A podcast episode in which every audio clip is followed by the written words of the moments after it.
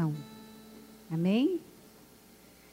Meus queridos, hoje é um dia especial que o Senhor nos trouxe aqui, né, a nossa grande célula. Quem é de célula que está vindo aqui na Boa Nova, levanta a mão. Que maravilha, né? Boa Nova, uma comunidade em células. E é uma grande riqueza a gente poder, como célula, né? Célula é uma estrutura tão pequena, né? Vir até o corpo. Então a comunidade é o corpo. Você é a pequena célula que se reúne ao corpo. Então é uma grande graça. Porque o Espírito Santo quer falar conosco. E quando a gente reúne em comunidade, as pequenas células de toda a nossa cidade, da Boa Nova, se reúnem na grande célula, o Espírito Santo dá um sopro que mostra para nós a, a direção que Ele quer que nós sigamos. Ele sopra sobre nós a sua vontade, a vontade de Deus, a vontade para as nossas células, a vontade para a comunidade. Então, queridos, não perca a grande célula. Que a grande célula, você que não tem o hábito de vir na comunidade semanalmente, ao menos na grande célula você venha. Você venha se juntar ao corpo, né? Receber esse sopro, essa unção. E hoje, né, eu fui pega assim meia laço Nosso irmão Zé Roberto ia fazer a pregação e não pôde, mas ele me chamou e deu um tema. Eu preparei o tema. Só que chegando aqui, o Espírito Santo me mostrou outra coisa. Falou: Olha, eu quero que você se jogue no abismo agora. Eu falo para o Naor que o Naor gosta de pregar assim, a pregação abismo. Ele pega um tema que ele não preparou e ele vai lá e se joga. Falei: Hoje eu vou, vou fazer a mesma coisa. Dar um mergulho no abismo do Espírito que quer falar conosco. Então eu senti muito forte o desejo de falar sobre Nossa Senhora nessa noite. Eu não preparei, mas a minha vida é florida da presença de Maria. Desde que eu encontrei Jesus. Jesus me deu este presente porque queria que eu permanecesse no seu caminho. E receber de Jesus a graça, a devoção a Nossa Senhora foi um grande presente. A gente está prestes a comemorar o dia de Nossa Senhora Aparecida. Nós estamos no mês das missões, né? A gente comemorou dia 7 de outubro, o dia de Nossa Senhora do Rosário, né? Alguns até estão com compromisso de rezarem ao menos um terço por dia. Ao menos porque é grande graça a gente rezar o rosário. Né? Então, nessa noite, nós vamos nos colocar no colo da nossa mãe. Como católicos, nós temos essa graça. A renovação carismática católica trouxe para nós duas grandes riquezas o resgate de duas grandes riquezas da nossa igreja.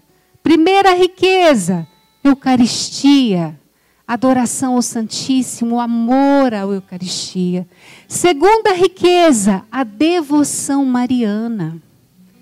Então, são riquezas que o Espírito Santo suscitou para a sua igreja, para esse tempo de hoje, que é o tempo do Espírito tempo que é necessário cristãos realmente que deem testemunho da sua fé. Como dizia um grande teólogo, o cristão do futuro, né, quando se referia ao século XX, século XXI, ou ele será místico, ou ele não será nada. Então, olhando essa graça que o Espírito Santo deu para nós, desse sopro sobre a igreja, através da renovação carismática, aonde surgiram os movimentos, as novas comunidades, A boa nova é fruto desse sopro. Né? Então, nós vemos esse grande presente, a devoção a Nossa Senhora, como essencial para a vivência da nossa fé. Fala para o seu irmão, é essencial que você seja devoto de Maria. Fala para o seu irmão. É essencial para a sua fé. É essencial para que você seja fiel a Deus. Você que está cambaleando aí, né? Anda um pouquinho, cai, levanta. Anda mais um pouquinho, cai de novo, levanta. Este é o remédio para que você se coloque em marcha, em pé, junto com Nossa Senhora. Então, nós temos assim poucas passagens bíblicas falando de Maria, mas são passagens maravilhosas onde a gente tem o essencial de Nossa Senhora para nós. Convido você a abrir a sua Bíblia em Lucas, capítulo 1. Essa passagem que nós conhecemos são Lucas, que foi apóstolo junto com Paulo. Ele teve o privilégio de conhecer Nossa Senhora e escutar da boca dela essa história que ele narra no seu evangelho. Então, Lucas, ele teve esse privilégio de escutar de Maria os detalhes da anunciação. Essas passagens aqui reveladas não estão nos outros evangelhos, só está no evangelho de Lucas. Que Lucas que teve esse privilégio. A gente vai ler Lucas 1, 26. Acompanhe aí na sua Bíblia. Diz assim: No sexto mês, o anjo Gabriel foi enviado por Deus a uma cidade da Galiléia chamada Nazaré a uma virgem desposada com um homem que se chamava José, da casa de Davi.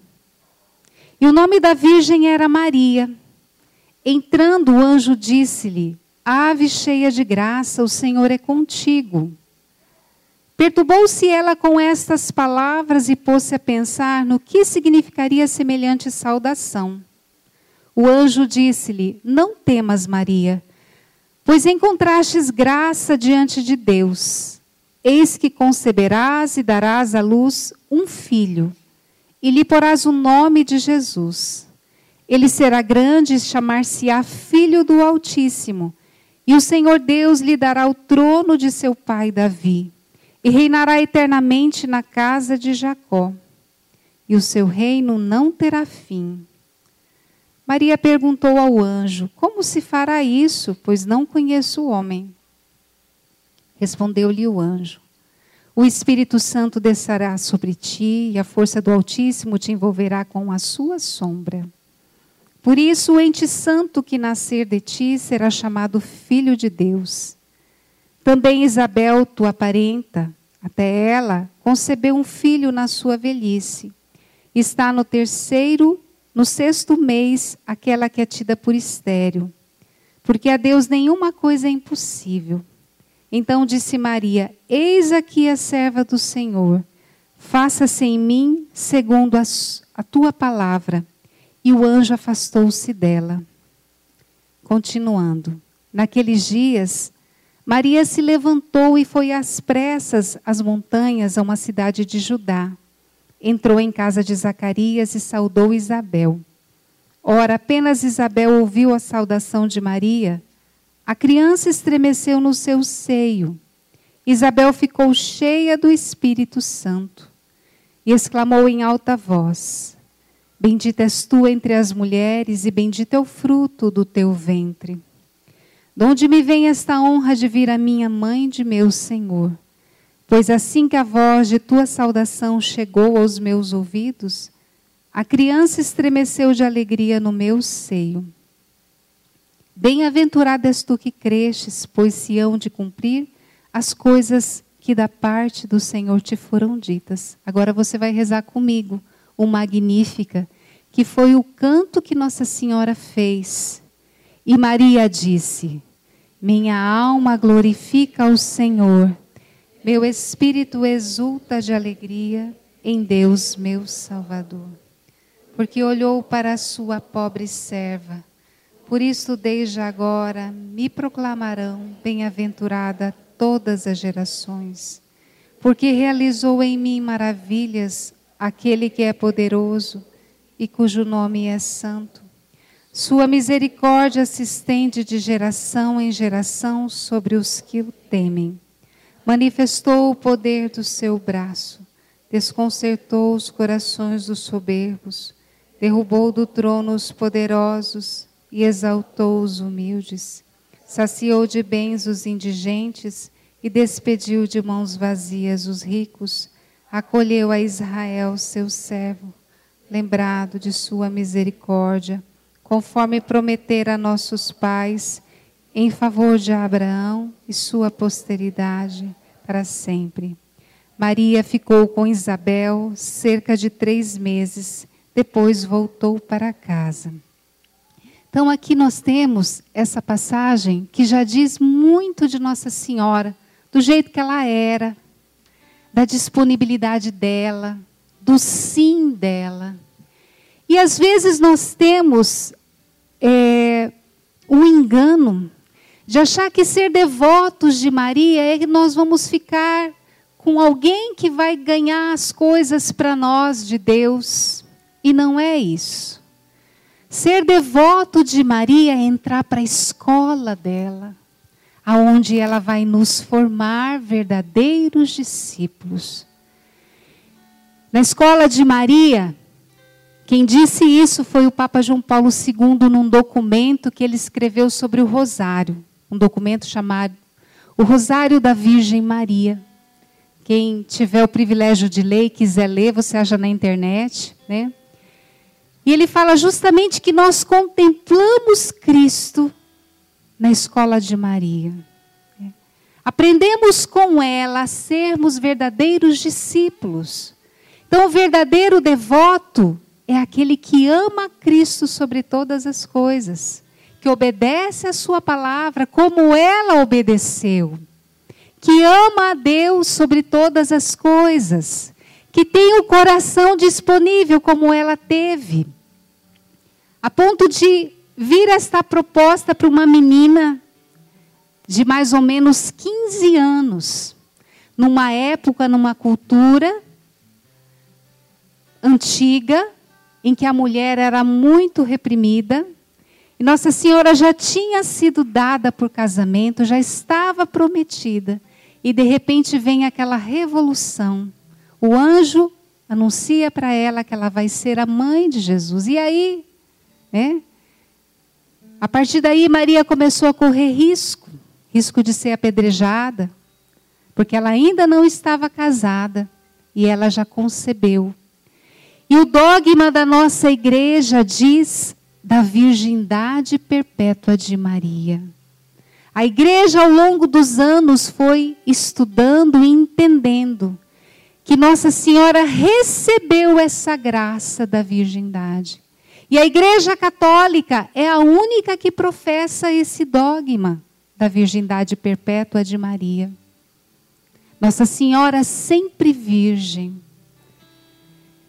E com essa virgindade dela, ela traz para nós o resgate, queridos, não só para as mulheres, mas para os homens também, da pureza Pureza que é uma virtude necessária para ver a Deus. Né? Porque Jesus disse no Sermão da Montanha: Bem-aventurados os puros, porque verão a Deus.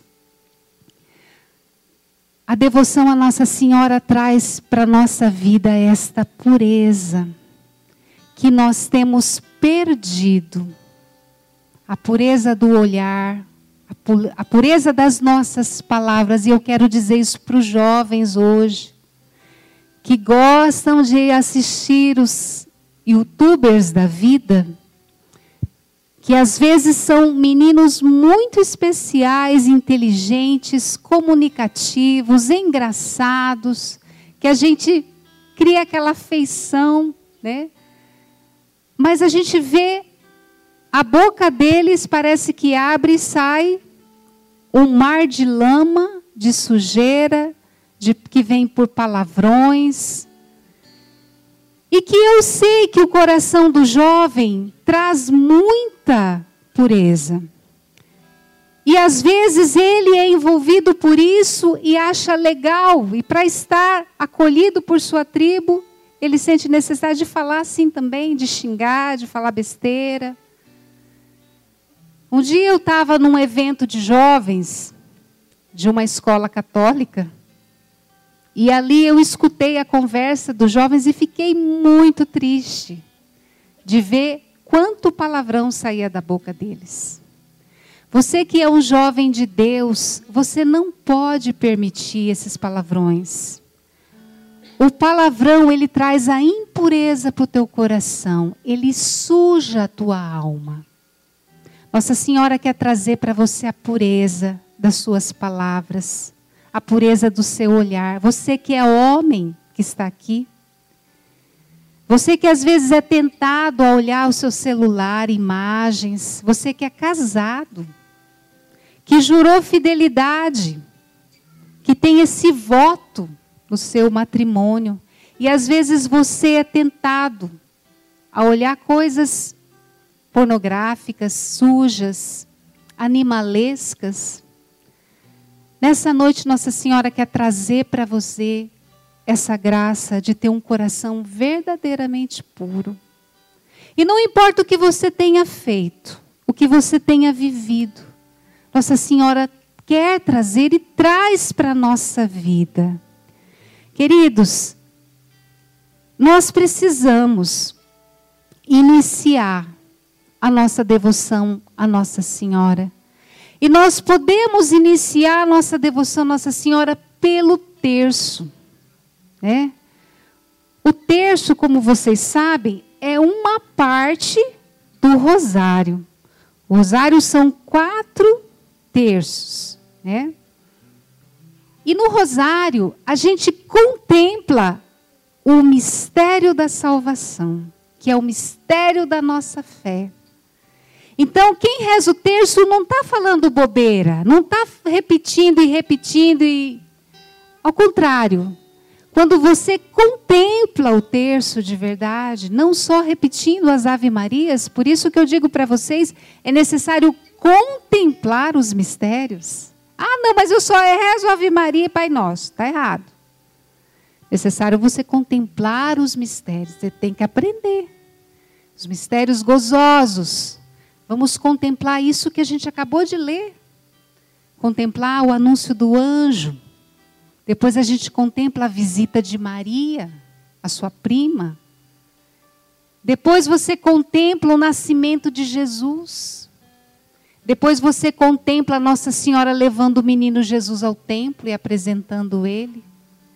E por fim, o último episódio da infância de Jesus, que foi quando ele se perdeu lá no templo entre os doutores da lei, é o último mistério que você contempla. Puxa, mas e daí? Eu contemplo, e aí? O que, isso tem a ver com a minha vida? Você vai colocar a sua vida em cada mistério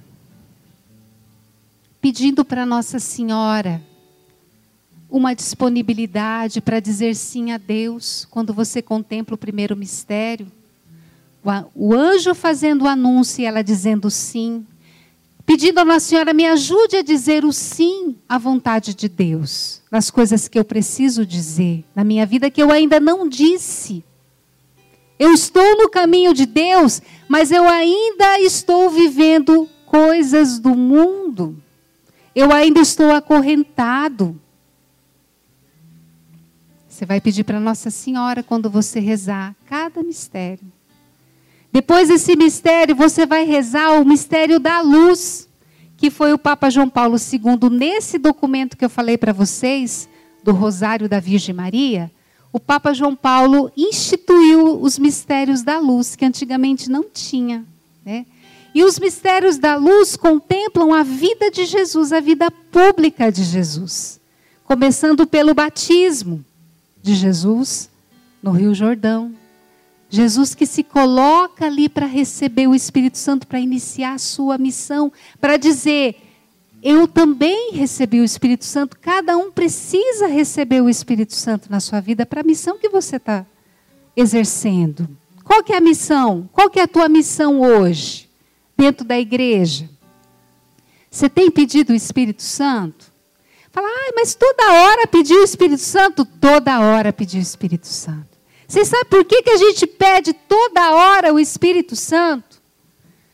Porque Deus deu a liberdade para nós e toda hora nós devemos dar o nosso sim.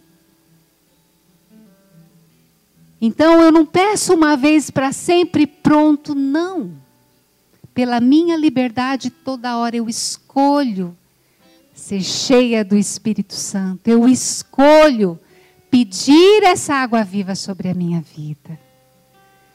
E aí, nesses mistérios da vida de Jesus, nós contemplamos o primeiro milagre, que foi pela intercessão de Nossa Senhora, que é o segundo mistério. E aí nós podemos pedir para ela o milagre para a nossa vida. A situação que Jesus, que você está no ouvido de Jesus, no ouvido de Jesus e Jesus não atende, você pode falar, mãezinha, você pode pedir essa graça para mim? Peça por mim essa graça. Contemplamos no terceiro mistério a propagação do reino. O reino propagado por Cristo. E o reino que Jesus deixou para que nós o propagássemos. Hoje Deus se usa da minha boca e da sua boca, da sua vida e da minha vida para anunciar o seu amor a cada coração. Não é só para quem está aqui na frente, não é só para quem é líder de célula, não é só para quem está caminhando há muito tempo é para todo batizado. Você foi batizado? Então você está na roça. Você precisa ser o evangelizador. Você é convocado a ser um anunciador, uma testemunha. Tanto quanto uma pessoa consagrada a Deus. A responsabilidade é igual. E a gente contempla também nesses mistérios da luz a transfiguração do Senhor, quando Jesus se revela, revela a sua transcendência aos seus discípulos, na intimidade. E você vai poder dizer para Jesus: Jesus, eu quero te conhecer, conhecer a tua transcendência, conhecer a tua realeza. Porque o meu coração é indiferente.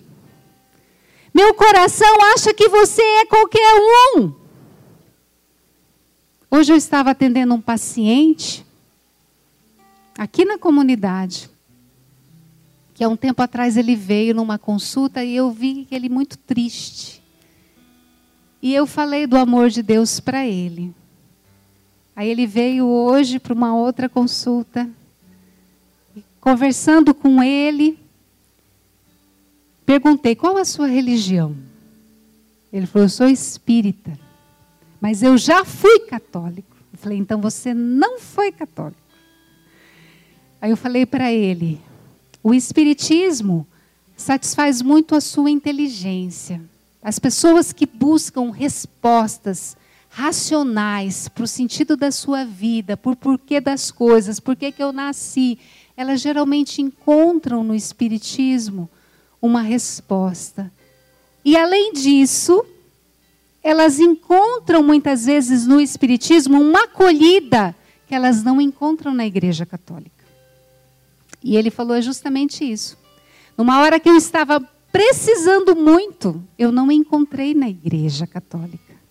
Eu encontrei lá no Espiritismo. Então, queridos, nós precisamos ser esses anunciadores aonde nós estivermos. E com muito amor eu eu quero, cada vez que ele vier, semear novamente a riqueza da Igreja Católica para ele. Quem conhece a igreja a fundo não desiste da igreja. A igreja católica é a igreja mais difícil de seguir, gente. E às vezes a gente vê pessoas mudando de religião, mudando para a igreja e dizer eu conheci Jesus para outra igreja, né? Gente, Jesus está aqui na Eucaristia, vivo, ressuscitado. E assim, em cada mistério que você vai caminhando pelo teu terço, se você não rezar o rosário, você, no terço que você reza no dia, a igreja separa para nós cada dia o terço próprio, apropriado para cada dia. Você vai contemplando a vida de Cristo, a vida de Jesus. E se a tua devoção a Nossa Senhora não está te tornando discípulo ainda, é porque ela não é uma devoção verdadeira. Ela é uma devoção superficial. Porque Nossa Senhora, na nossa vida, ela tem essa missão. Ela é a forma perfeita de um verdadeiro cristão. E eu tive essa graça de conhecê-la,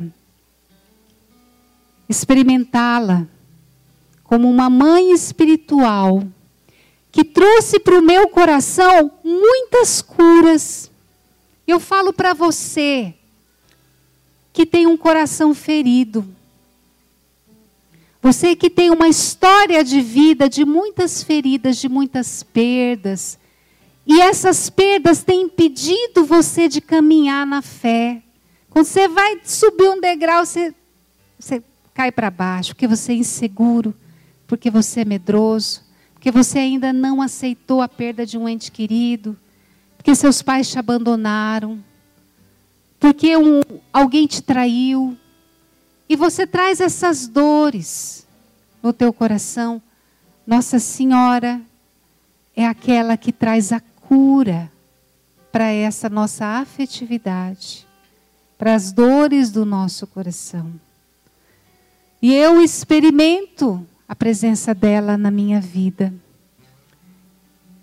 E fa falei para vocês, né, que minha vida é cheia, é um um local cheio das flores da presença de Nossa Senhora, o perfume de Maria na minha vida. Essa madrugada eu levantei, perdi o sono. Eu engasguei, aliás, durante a noite e comecei a tossir, tossir, aí eu já acordei. E eu sei que todas as vezes que eu acordo à noite, eu não fico buscando sono mais, gente. Eu entendo que Deus está me chamando para oração. Eu vou lá para o meu local de oração, lá na minha sala. Aí peguei o meu terço e rezei o meu terço. Voltei para o meu quarto e dormi. Então, eu tenho me aproveitado dos momentos. Quando eu vou de carro para o meu trabalho, eu tenho um terço bem pequenininho que cabe na minha mão. O tempo de eu chegar no meu consultório, eu já rezei um terço. Então, todo o tempo eu tenho aproveitado e eu tenho pedido para Nossa Senhora, me ajude a rezar o rosário hoje. Às vezes eu não consigo. Às vezes eu rezo um terço. Às vezes eu rezo dois. Hoje está faltando um para mim completar o rosário. Então, é uma grande graça, Nossa Senhora, na nossa vida. A sua célula tem sido de Maria? A tua célula tem te levado a uma verdadeira devoção a Nossa Senhora? Células da Boa Nova. Vocês precisam ensinar seus filhos a serem devotos de Maria verdadeiros discípulos de Nossa Senhora. Nós precisamos entregar a nossa vida à nossa mãe. E na minha história de vida, eu tive muitas perdas, como eu falei para vocês, né? Muitas situações de dor, né? Tem gente que conta a história de vida, é uma história muito alegre e feliz, né? Assim com um monte. Na minha tem muitas dores bem grandes, espinhos que foram grandes, que ao longo dos anos eu fui olhando para trás e falando: nossa, esse espinho é muito grande, muito dolorido. Aí Jesus falou: Ah, mas esse espinho te ensinou isso. Você é mais humilde. Você é assim. Aí eu fui me reconciliando com o meu passado. E hoje eu sou grata a Deus por cada espinho que me construiu, por cada perda que eu tive. E graças a Deus, em momentos de grandes perdas da minha vida, Nossa Senhora esteve comigo. Nossa Senhora esteve comigo. Momentos de doença, momentos de problemas gravíssimos familiares, de alcoolismo, de perdas de entes queridos. Nossa Senhora esteve comigo e ela sempre me deu muitos sinais da sua presença. O último sinal grande que eu tive foi que a minha avó já estava 16 dias no hospital. E eu estava fazendo a novena a São Miguel Arcanjo, porque a minha avó sempre teve medo de morrer. E a minha avó, com 92 anos, estava nesse sofrimento, a família toda em sofrimento. E aí era o dia do aniversário da minha mãe, dia 16 de julho. E eu falei para minha irmã: pode deixar que hoje eu vou ficar no hospital com a avó. E fui para o hospital. E lá no hospital, rezei o meu terço e fui entregando a vida da minha avó. E teve uma hora que eu levantei para ver como ela estava e toquei nela e vi que ela estava muito fria, né? Coloquei a mão no coração dela e comecei a orar por ela. Eu sabia que era aquela hora. Eu falei para ela, vó, não tenha medo. Nossa Senhora está com você. Jesus está com você. E naquela hora eu senti que o coraçãozinho dela parou. E aí eu chamei a enfermeira, a enfermeira veio e comprovou que a minha avó estava falecendo, né? Pediu para mim sair do quarto. Depois que passou um pouco,